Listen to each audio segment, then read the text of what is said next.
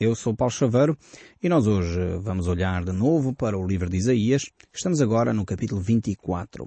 Eu gostaria de continuar convosco a olhar a partir do verso 16.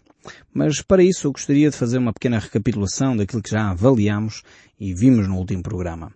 Nós estivemos a ver o início deste capítulo 24, vimos também o 23 sobre a cidade de Tiro e a conclusão das sentenças, e entramos então neste novo período que vai até o capítulo 36, verso 24 até 36, vai nos apresentar um período futuro, que a Bíblia nos retrata com mais pormenor, no livro de Apocalipse. E então aqui temos esta apresentação que vai decorrer sobre a grande tribulação, o julgamento de Deus e o estabelecimento do reino de Cristo sobre a terra. Um, uma nação e uma altura que será um período de paz e tranquilidade, justiça social para todos nós.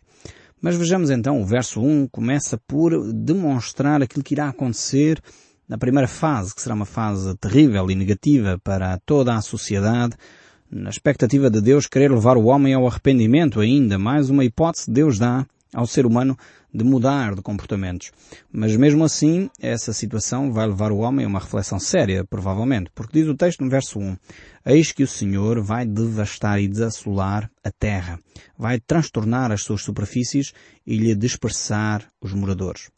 Nós vemos aqui que realmente hum, nesta altura as coisas vão acontecer a uma velocidade bastante acelerada e a Terra vai se começar ainda a degradar mais, a ser mais assolada.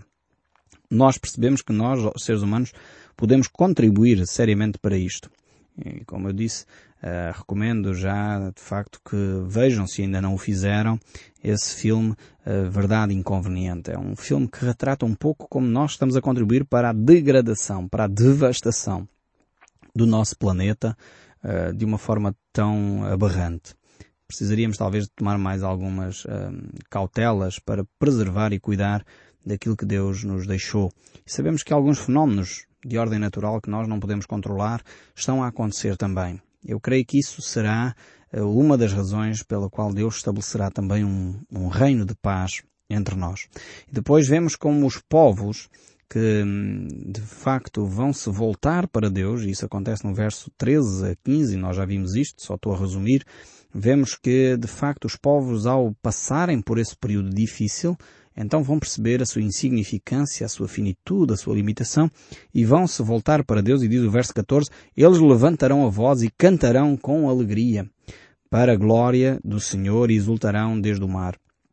Pois glorificai ao Senhor no Oriente e as terras do mar ao nome do Senhor, o Deus de Israel. Realmente neste período as pessoas vão começar a tomar consciência de uma forma mais marcante de quem Deus efetivamente é. Nós já vimos isso no último programa uh, e ficou então aqui esta, esta ideia que de facto precisamos de voltar, no fundo, ao nosso relacionamento com Deus. Temos aqui um período de grande tribulação, de grande sofrimento, que será um sofrimento global, não tem a ver eh, com alguns sofrimentos pessoais e particulares que têm que ser, como é óbvio, sempre muito considerados e temos que ter eh, realmente consideração por quem está a sofrer neste momento, mas ao mesmo tempo aqui o que está descrito aqui nestes textos eh, da palavra de Deus será um sofrimento global, como nunca teve paralelo na história da humanidade. Infelizmente, eh, muitos hoje desvalorizam aquilo que a Bíblia ensina e não percebem realmente aquilo que Deus está a querer dizer eh, através destes textos. Quando Deus nos conduz a momentos destes, muitas vezes é para nos levar a perceber quem Deus é e a levar também a perceber quem nós somos. Então chegamos assim ao capítulo 24, verso 16.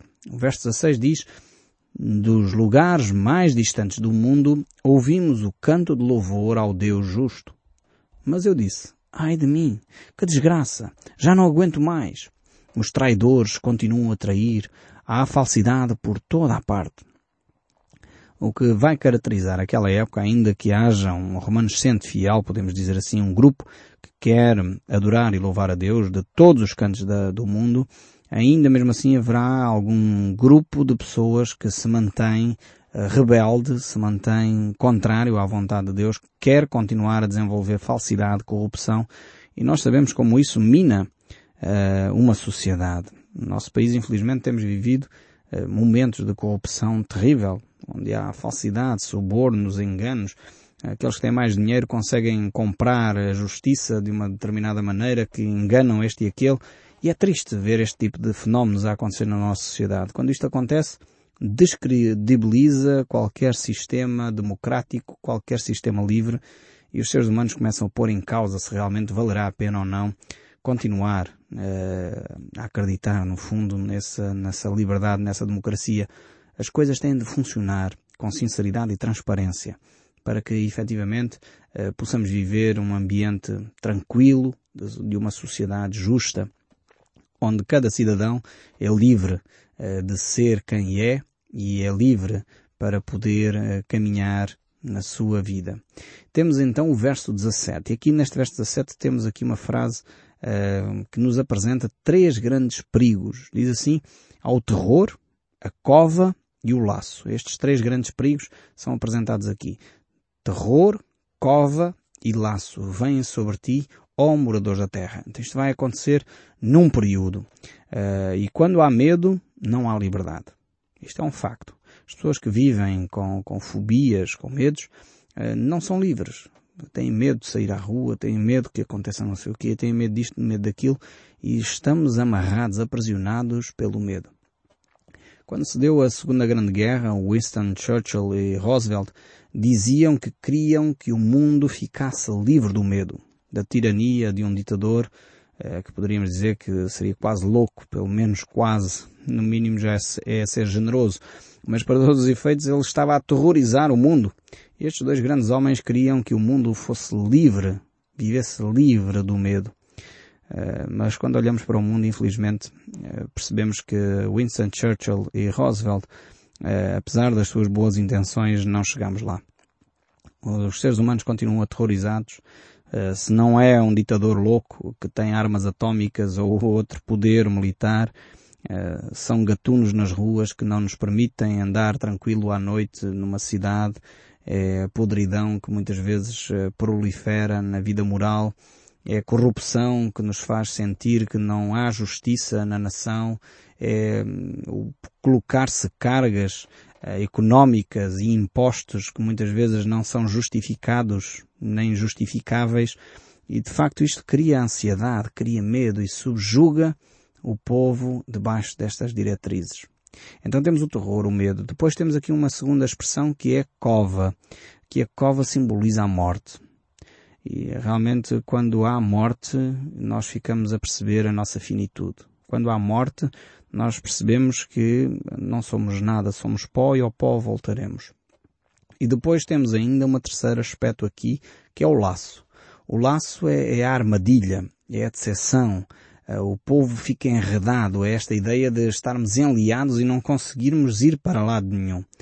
No fundo, uma pessoa que está enliada fica cansada, desanimada, sente-se, enfim, armadilhada e não consegue uh, viver uma vida digna. Satanás é o perito em estabelecer laços, em estabelecer armadilhas. A Bíblia diz que ele é aquele que coloca astutas armadilhas, astutas ciladas eu quando era criança gostava de, de, apanhar pequenos pássaros com umas pequenas varas e apanhava os pássaros vivos.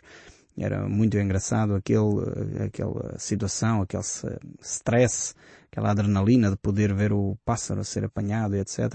Mas aquilo tinha que ser feito com astúcia para que o animal não pudesse detectar uh, aquelas varas. E Satanás, infelizmente, ele é muito astuto. Ele coloca armadilhas que nós nem reparamos. E quando menos reparamos, nós somos apanhados. Então é Ele quem coloca estes laços, é Ele quem coloca estas armadilhas a qual nós podemos nos livrar se pedirmos orientação a Deus.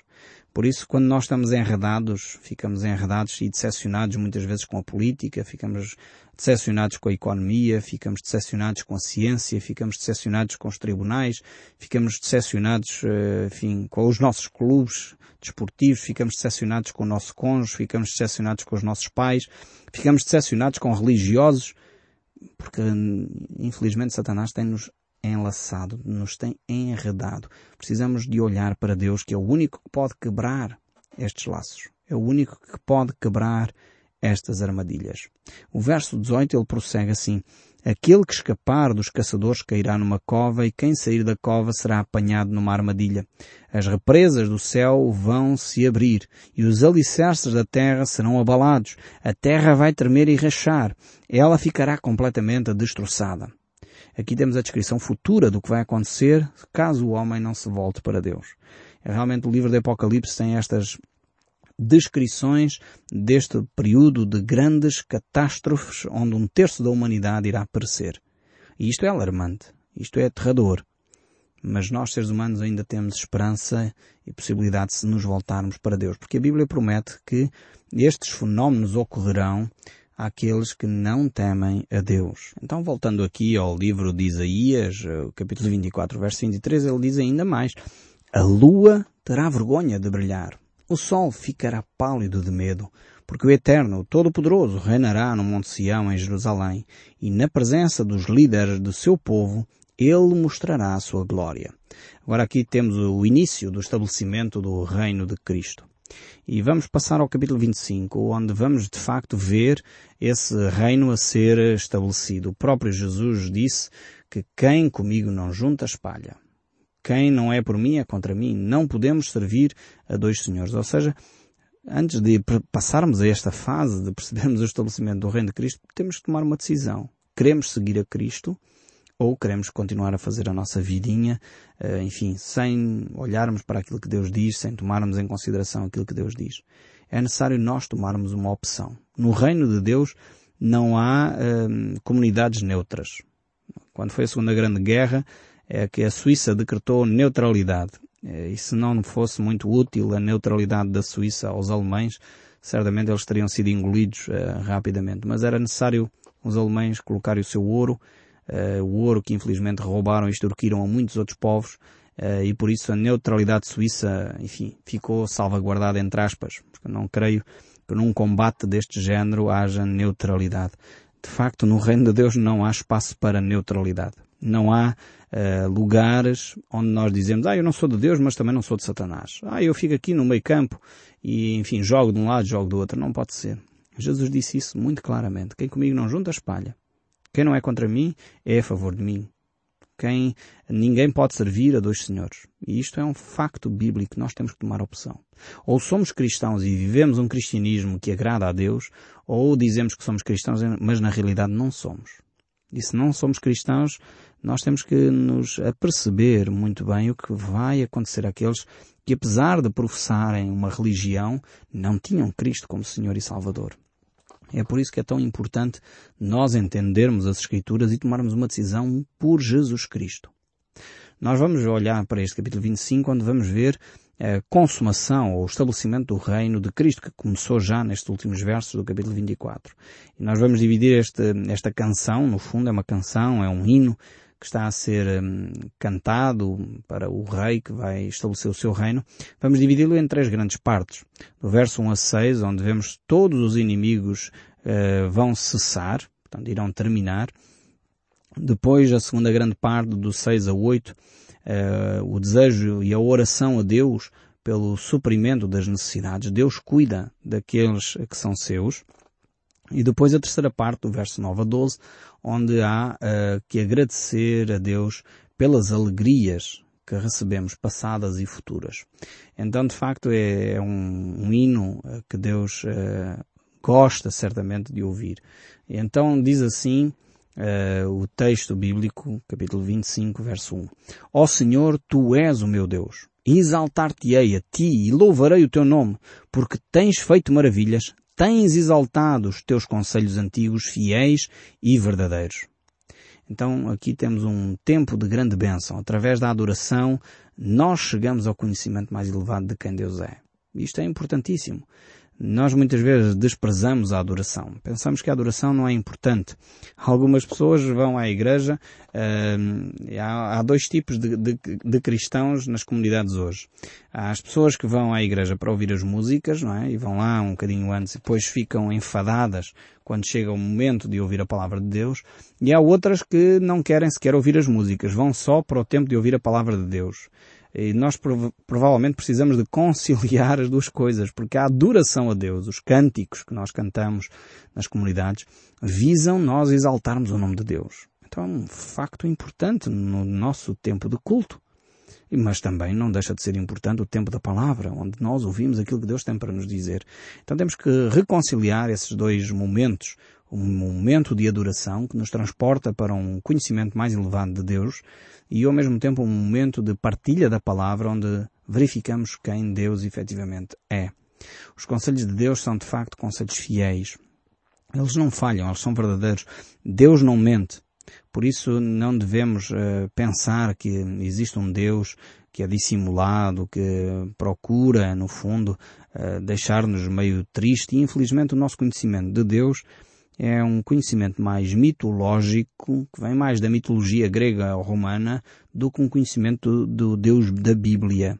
E nós muitas vezes confundimos Deus com Zeus e não é a mesma coisa. Uh, alguns acham que Deus está lá em cima, sentado num trono, é um ser de barba branca que tem um raio na mão e está à espera que os humanos falhem, que é para lhe mandar uns raios e fulminar uns quantos humanos. Esta é a mentalidade da mitologia grego-romana, não da, da, do Deus da Bíblia. O Deus da Bíblia, sem dúvida, é um Deus fiel. Sem dúvida, é um Deus justo. Mas não é um Deus mal-humorado, não é um Deus que acorda com humores. Hoje está bem disposto, vai abençoar uns quantos milhões de cidadãos e amanhã está mal disposto, vão mandar uns quantas catástrofes para destruir uns quantos milhões. Deus não é assim. Deus não é de humores, Deus não acorda mal disposto. Nós precisamos perceber quem Deus efetivamente é. A adoração, como este, este cântico começa com uma declaração de adoração, transporta-nos para este conhecimento do verdadeiro Deus. Eh, mas ele continua, não, não termina aqui. O verso 1 uh, eh, segue para o verso 2 e ele não para por ali, este cântico de adoração a Deus. Verso 2 diz, porque da cidade fizeste um montão de pedras e da cidade forte uma ruína. A fortaleza dos estranhos já não é cidade e jamais será reedificada. Pelo que povos fortes te glorificarão e a cidade das nações opressoras te temerá. Isto de facto é um cântico de vitória tremendo. Quando nós percebemos que os inimigos de Deus, os nossos inimigos, aqueles que querem a injustiça, aqueles que querem orgulhosamente se ostentar sobre espezinhar aqueles que são mais carenciados e aqueles que são mais necessitados, isso irá cessar. É a promessa de Deus. E isso deve alegrar o nosso coração. Quando há justiça que é implementada, isso deveria nos fazer saltar de alegria. Hum, e eu acho que é exatamente este sentimento que Isaías está a querer transmitir a cada um de nós. Um sentimento de alegria, de vitória, de alcançarmos um momento de justiça. Esse momento tão esperado. Como seria importante que os casos em Portugal de injustiça e corrupção não prescrevessem. Se chegasse a perceber exatamente o que é que alguns processos, crime que estão nos nossos tribunais, no fundo, conduziram aqui. E que os nossos juízes eh, pudessem julgar com equidade, julgar com verdade os processos. Infelizmente, às vezes sabemos que os próprios advogados, na tentativa de salvaguardar os direitos e os interesses dos seus clientes, eh, muitas vezes exageram nesse processo e nem sempre se apura a verdade. Eh, e a verdade é colocada em segundo plano e é colocada em primeiro plano o interesse do cliente. Realmente precisamos de nos alegrar quando a justiça é estabelecida. E o verso 6, eu vou ler o verso 6 e depois salto para o verso 8, diz, No Monte Sião, o Deus Eterno vai dar um banquete para todos os povos do mundo. Nele haverá as melhores comidas e os vinhos mais finos. Eh, aqui provavelmente vai haver vinho português neste, neste banquete, porque está a falar dos vinhos mais finos, certamente vamos ter lá algum representante português neste grande, universal jantar que Deus vai dar. E o verso 8 então segue a dizer, o Senhor Eterno acabará para sempre com a morte. Ele enxugará as lágrimas dos olhos de todos e fará desaparecer do mundo inteiro a vergonha que o seu povo está passando. O Deus Eterno falou. Que grande coisa está descrita neste texto bíblico. Realmente, quando o Deus Eterno fala, mais ninguém se pode opor. Esta é a declaração de Deus. Mas o texto bíblico prossegue. Naquele dia, De novo temos esta expressão que Isaías usa com frequência, que nos transporta então para o futuro, nos transporta para esse período em que estabelecerá o reino de Deus no nosso meio. Ele, o nosso Deus, eh, nós o pusemos em nossa esperança nele e ele nos salvou. Ele é o Deus eterno e nós confiamos nele. Vamos cantar e nos alegrar, porque Ele nos socorreu. O Deus Eterno protegerá o Monte Sião. Mas o país de Moab será pisado como se pisa a palha de um depósito de esterco. Os moabitas estenderão com os braços como quem está a tentar nadar, mas apesar de tudo o seu esforço, os moabitas, os orgulhosos, serão humilhados por Deus. Ele derrubará as altas e fortes muralhas de Moab e os deixará completamente arrasados. Só relembrar, eh, você já sabe, que aqui Moab representa aquela religião formal. A religião das cerimónias, que faz tudo certo em termos cerimoniais, mas vazia e oca por dentro. Onde Deus não está. Onde não há poder, não há relacionamento. Onde só há orgulho e ostentação. E é isto que Deus está a dizer. Eu não preciso deste tipo de religiosidade. E Moab aqui representa a religião formal. E temos, infelizmente, no nosso país muitas religiões formais onde a pessoa está lá por causa do cerimonial. E chegamos assim ao capítulo 26. Eu gostaria só de ler, como vocês uh, sabem, uh, respigando aqui alguns uh, versículos, para podermos então ler este, este capítulo. E diz, com minha alma suspira de noite por ti, o meu espírito dentro de mim, eu te procuro diligentemente, porque quando o teu juízo reinam na terra, os moradores do mundo aprendem justiça. Vejam aqui que de facto é o que acontece quando Deus reina. Quando Deus reina, aprende-se a justiça. E depois temos esta expressão aqui que poderíamos quase uh, ir apanhar no livro de Cantares de Salomão. Minha alma suspira por ti. Como seria importante que nós tivéssemos este relacionamento com Deus. Um relacionamento onde nós ansiamos por estar na presença de Deus. E eu espero sinceramente que você tenha este desejo agora mesmo porque este som deste livro vai continuar a falar consigo, mesmo depois de desligar o seu rádio. Deus o abençoe ricamente e até ao próximo programa.